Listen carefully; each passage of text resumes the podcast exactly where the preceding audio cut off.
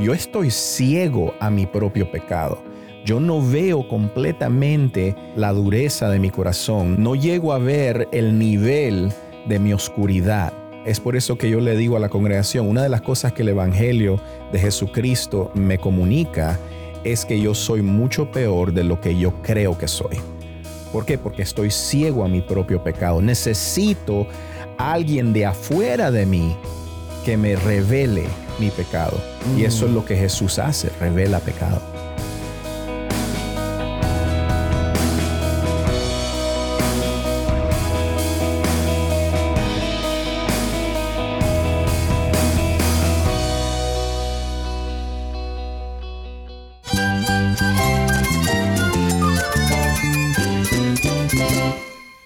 Cristo es todo para mí. Mi Salvador, mi amigo, mi guía. Cristo es mi verdad. Es nuestra guía, nuestro faro. Cristo es el Señor y Salvador. Nuestro protector, nuestro amparo, nuestra fortaleza. Es Jesús, el único que te lleva a Dios, el único camino, la verdad y la vida. No hay más ningún camino, es Jesús. Estás escuchando el faro de redención. Cristo desde toda la Biblia, para toda Cuba y para todo el mundo.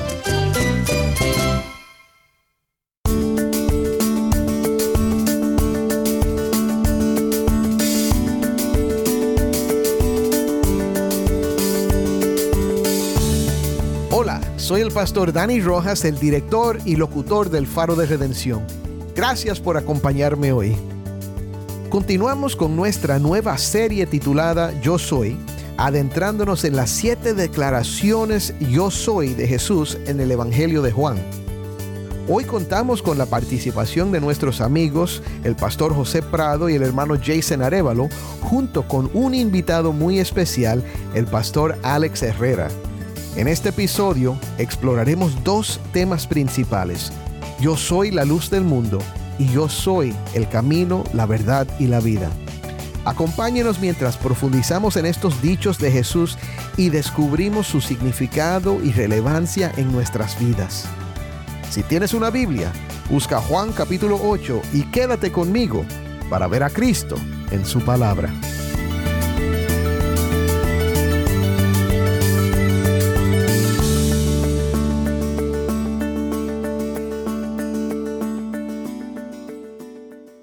Soy el pastor Dani Rojas y esto es el Faro de Redención. Estamos aquí una vez más con nuestros amigos José Prado y Jason Arevalo, pero hoy tenemos un invitado especial. El pastor David Menéndez no pudo estar con nosotros para este episodio, pero tenemos con nosotros al pastor Alex Herrera. Así que bienvenido al programa, Alex. Muy agradecido y complacido de estar acá. Dani. Ese Alex lo llamamos el Spurgeon guatemalteco. Wow. Me gusta eso. Alex, bien en breve, para que te conozcan, ¿de dónde eres? Ya oímos que eres guatemalteco, pero... Guatemalteco, casado por 34 años. Agradecido, uno de los pastores acá de Christ Family, junto con este par de notables teólogos, eh, José Prado y Jason Arevalo. Y contento de ser servicio para el Señor, hermano. Amén, amén. Gracias. Pues vamos a entrar ya de cabeza en nuestro estudio de hoy. Les recordamos que estamos hablando de los dichos yo soy de Jesús. Jesús en el Evangelio de Juan se presenta varias veces con esta frase yo soy y ya hemos hablado de que Él es el pan de la vida, hemos hablado de que Él es el buen pastor, Él es la puerta de las ovejas y hoy vamos a hablar de dos títulos que se da. Yo soy la luz del mundo y yo soy el camino, la verdad y la vida. Queremos recordarles también el contexto que es el Evangelio de Juan, que es el testimonio del discípulo amado. Se escribió tarde en el primer siglo, quizás después de Marcos, después de Mateo y de Lucas.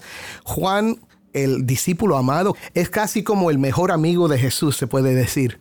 Del círculo íntimo, que eran tres, él era el discípulo amado. Y, y, él escribe este evangelio para presentar al mundo este amigo amado de él que él conoció, que él caminó con él y oyó sus palabras. Y como nos dice en primera de Juan, dice lo que nuestros oídos han oído, lo que nuestros ojos han visto, lo que hemos contemplado, lo que hemos palpado acerca del verbo, acerca del Hijo de Dios. Esto es lo que comunicamos y esto es lo que Él hace en el Evangelio de Juan. Y tiene ciertos énfasis que son importantes y sobre todo está este mensaje de que Él nos presenta estas verdades para que creamos y al creer tengamos vida en su nombre. Así que es el contexto del libro, pero vamos a leer, Jason, es solo un versículo, Jason nos va a leer Juan 8, 12. Jesús les habló otra vez diciendo, Yo soy la luz del mundo. El que me sigue no andará en tinieblas, sino que tendrá la luz de la vida. Amén, amén.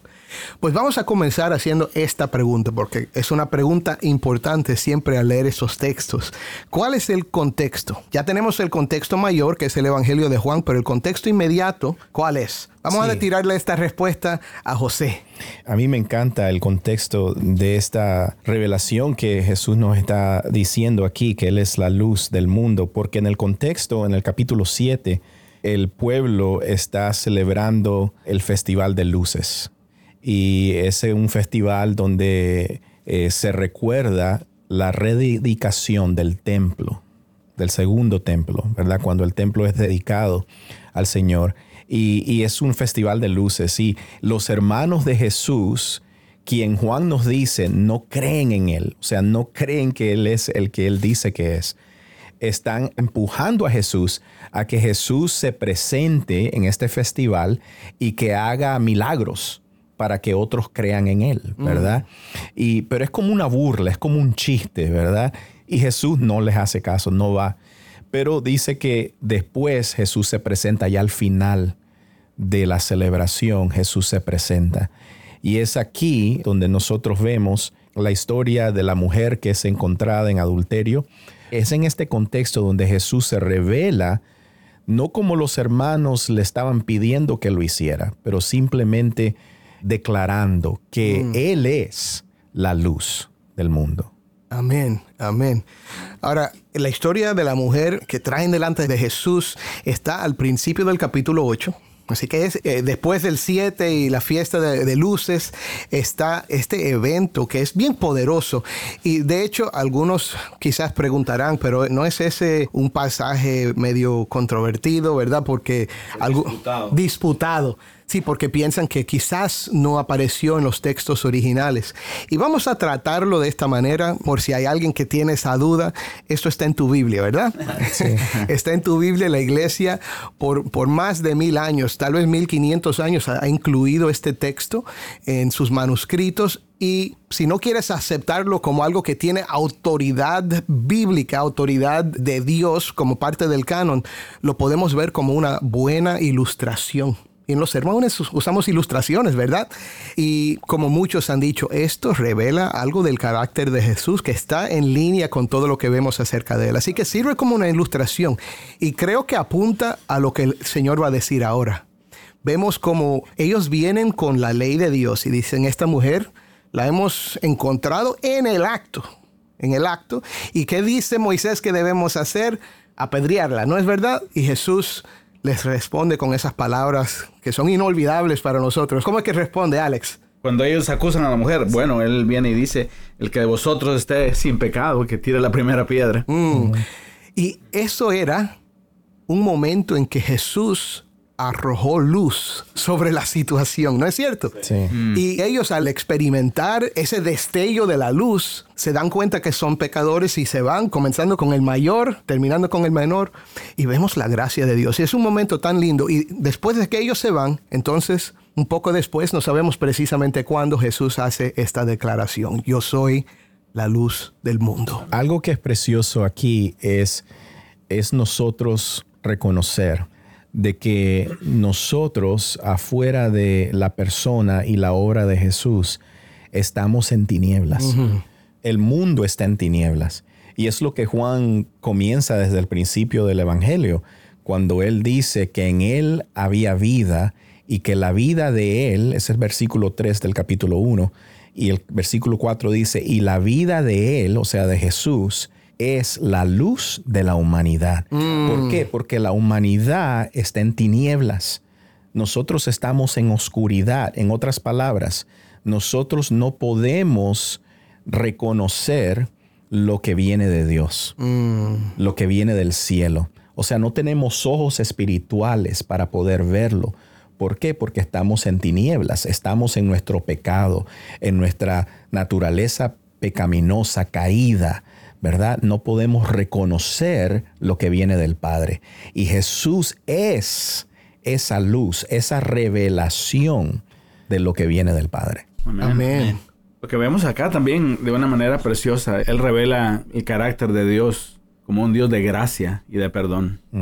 Cuando los fariseos están tratando de utilizar la ley como un martillo en contra de aquella mujer, Él viene, ¿verdad? Y revela el corazón de Dios y a la vez revela el corazón de ellos. Así es. Ah, él dice, yo soy la luz. Ustedes no son la luz, porque si no, pudieran tirar piedras, pero cada uno de ellos, empezando desde el mayor hasta el menor, viene y deja la piedra porque no eran luz. Cristo es la luz. Amén. No, y es interesante en esa pregunta, eh, bueno, no en la pregunta, en esa declaración, el que es sin pecado, el que no tiene pecado, que tire la primera piedra. El único que podía tirar la piedra era Jesús. Pero no la tiró. No lo hizo. Gloria a Dios. Y creo que es importante destacar esto, que uno puede tener la palabra de Dios. La Biblia dice, lámpara es a mis pies tu palabra, ¿verdad? Podemos tener esta luz de la palabra de Dios, pero si estamos sin la luz divina, sin la gracia de Dios operando en nuestros corazones, vamos a hacer lo que querían hacer estos hombres, tomar la ley como un martillo, como una piedra con la que podemos maltratar y golpear a los demás. Pero la razón por la cual nosotros tenemos la tendencia de usar la ley como un martillo para maltratar a otros es porque nosotros no vemos nuestro propio pecado. ¿Ves? O sea, eh, yo siempre le digo a la congregación, yo sé que soy pecador, yo digo, ¿por qué? Porque la palabra me lo dice que yo soy pecador, pero yo estoy ciego a mi propio pecado. Yo no veo completamente la dureza de mi corazón, no llego a ver el nivel de mi oscuridad. Es por eso que yo le digo a la congregación, una de las cosas que el Evangelio de Jesucristo me comunica es que yo soy mucho peor de lo que yo creo que soy. ¿Por qué? Porque estoy ciego a mi propio pecado. Necesito a alguien de afuera de mí que me revele mi pecado. Y eso es lo que Jesús hace, revela pecado. Yo creo que es importante, como notaste, que yo necesito alguien.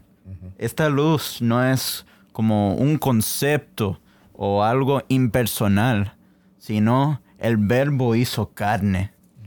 Esa luz es una persona y tiene nombre. Lo alabamos. Amén, amén, amén. Es importante ver acá también de que Jesús no es una luz, Mm, sino es la luz. la luz. Y ahí vemos el carácter único de la luz de Jesús. La palabra es unicidad. Unicidad. Aprendimos una palabra del diccionario. ¿eh? Sí, sí, sí. La Pero- unicidad de Cristo eh, es único. Único. Yo lo veo cuando en Juan 1, ¿verdad? Es- Está dando testimonio acerca de Juan y habla de Juan y, y dice, él, él vino para dar testimonio de la luz, pero él no era la luz, sino para que diese testimonio de la luz, que es Cristo. ¿eh? Amén. Y quiero notar algo más del pasaje.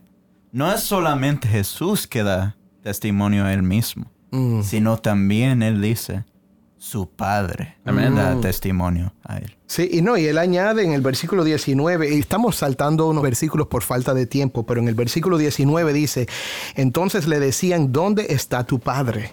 Ustedes no me conocen a mí ni a mi Padre, les respondió Jesús. Si me conocieran, conocerían también a mi Padre.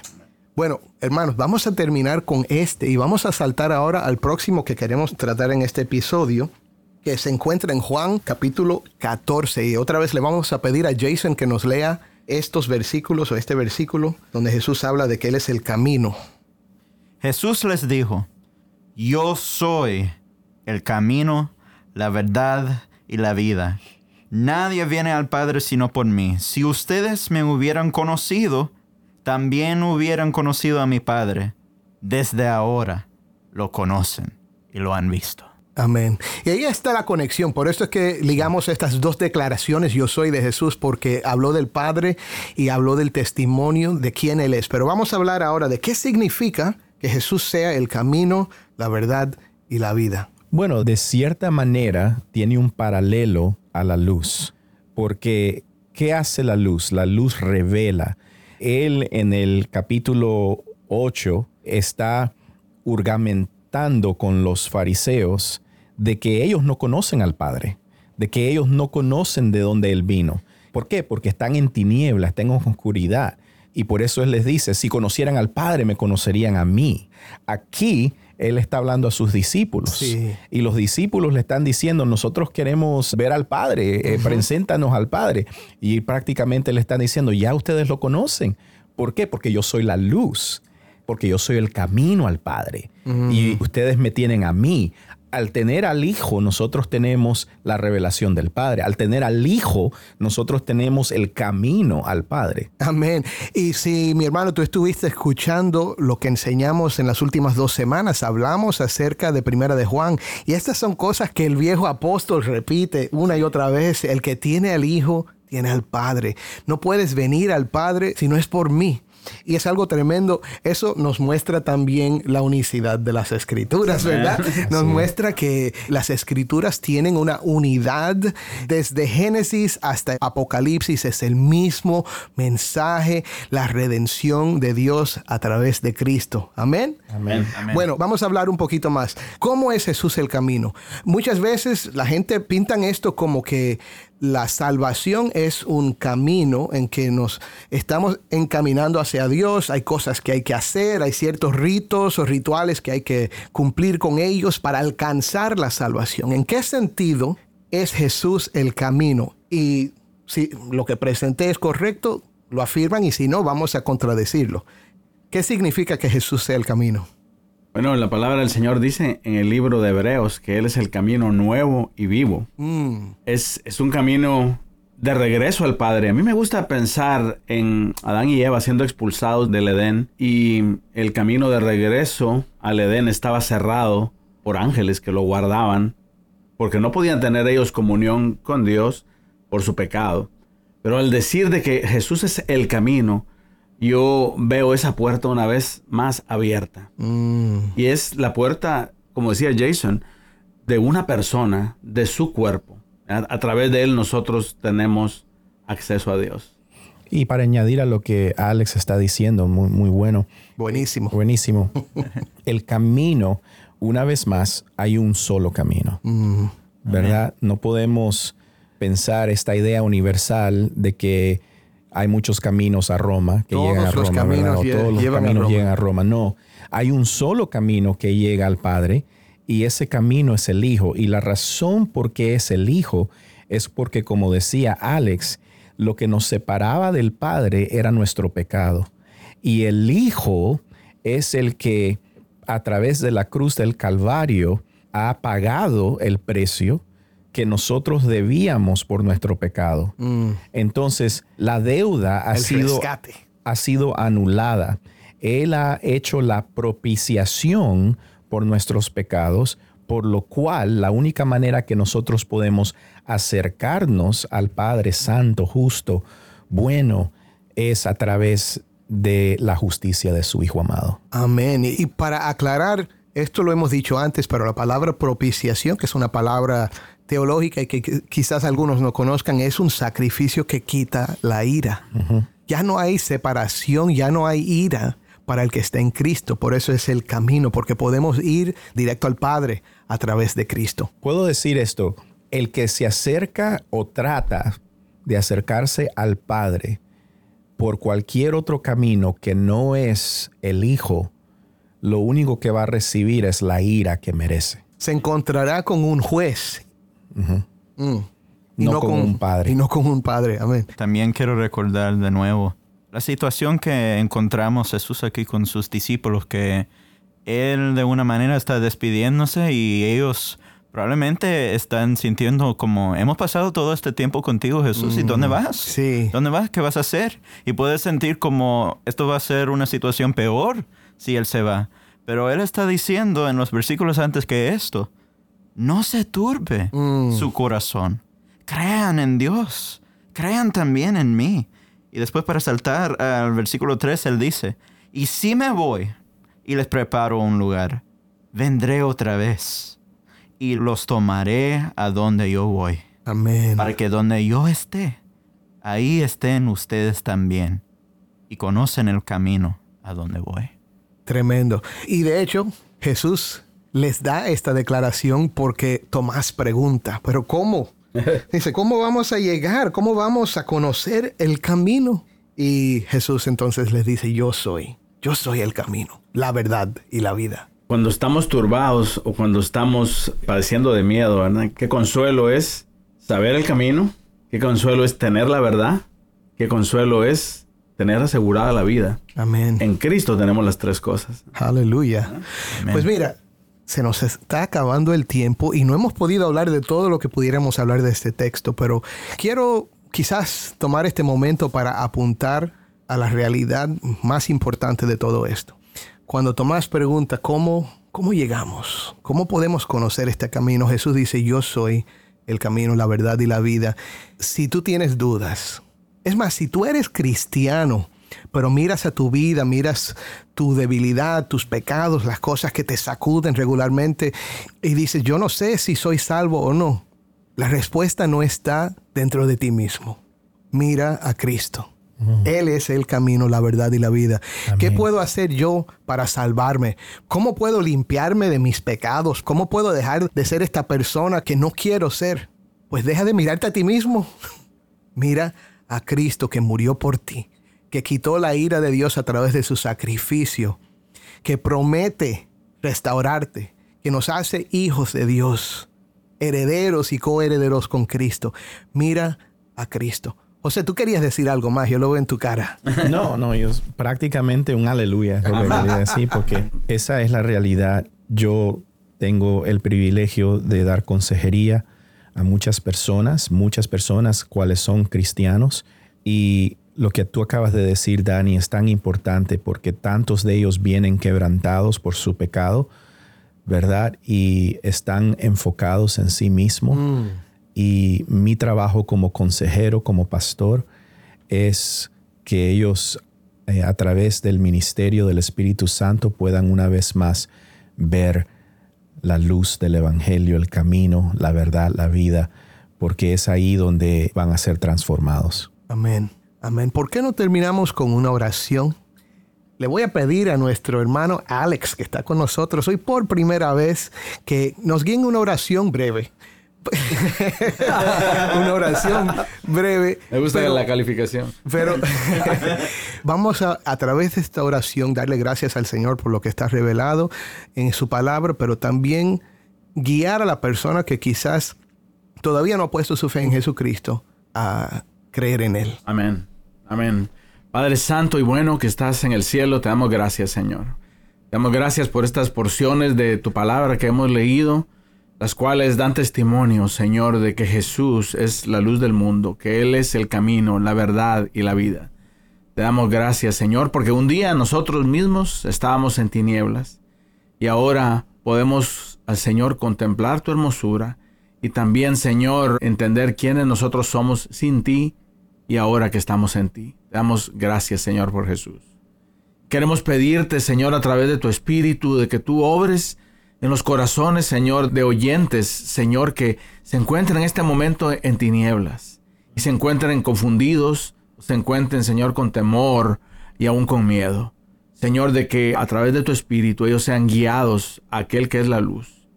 Que a través de tu Espíritu sean guiados, Señor, a, a encontrar el camino, que es Jesús, a recibir la verdad, que es Cristo Jesús, y a recibir la promesa de la vida eterna, que es encontrada solo en Jesús. Gracias te damos. En el nombre de ese precioso Redentor hemos orado. Amén. Amén. Amén. Soy el pastor Dani Rojas y esto es el faro de redención.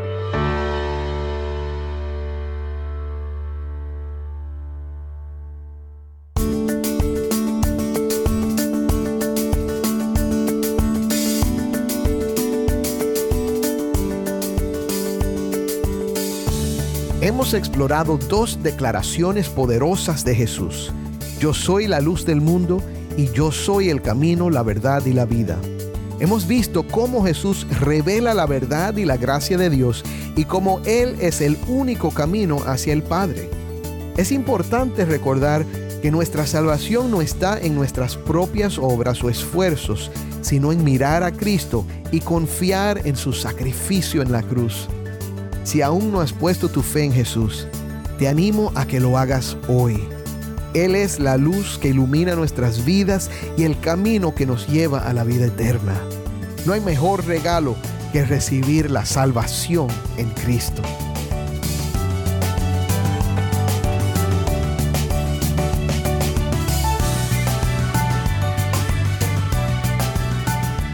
El Faro de Redención comenzó como un programa radial para Cuba, pero su impacto ha trascendido fronteras. Si esta programación ha dejado huella en tu vida, queremos escucharte. Envía tu testimonio por correo electrónico a ministerio arroba el faro de De nuevo, ministerio arroba el faro de O mándanos un mensaje por WhatsApp nuestro número es 1-909-237-8762. De nuevo, el número de WhatsApp es 1-909-237-8762. Gracias por acompañarme y dedicar tiempo a fortalecer tu fe. Para obtener más información sobre nuestro ministerio, visita nuestra página web elfaroderedención.org y síguenos en nuestras redes sociales. Estamos en Facebook, Instagram y Twitter como El Faro de Redención. Y no olvides buscar nuestro canal en Telegram, donde puedes encontrar nuestros programas en MP3.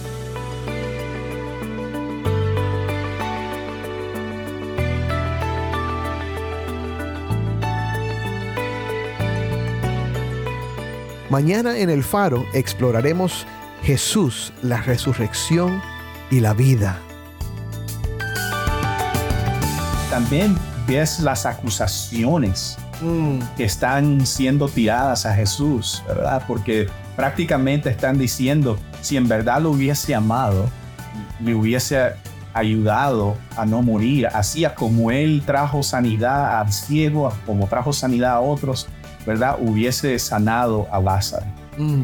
Entonces ves esa, ese dolor de Jesús por la pérdida de Lázaro, pero también el dolor al escuchar estas acusaciones mm. de él. Sí, sí, sí. El dolor de ver el rechazo, la incomprensión, la incredulidad. Como dice Hebreos, aquel que sufrió tal contradicción de pecadores mm. y sin embargo les amó. Y me gusta pensar que no solo amó aquí a Lázaro, sino lo vimos en la cruz también, Padre, perdónalos porque no saben lo que hacen, mm. experimentando el dolor ciertamente del sufrimiento, de la dureza del corazón humano por el pecado, pero también de la ofensa contra Dios, como decíamos, por la incredulidad, por la falta de fe y por todos aquellos sentimientos de ofensa que se levantan contra Dios y el Señor todo los recibe y vence al mal con el bien de su amor redentor. Amén, amén.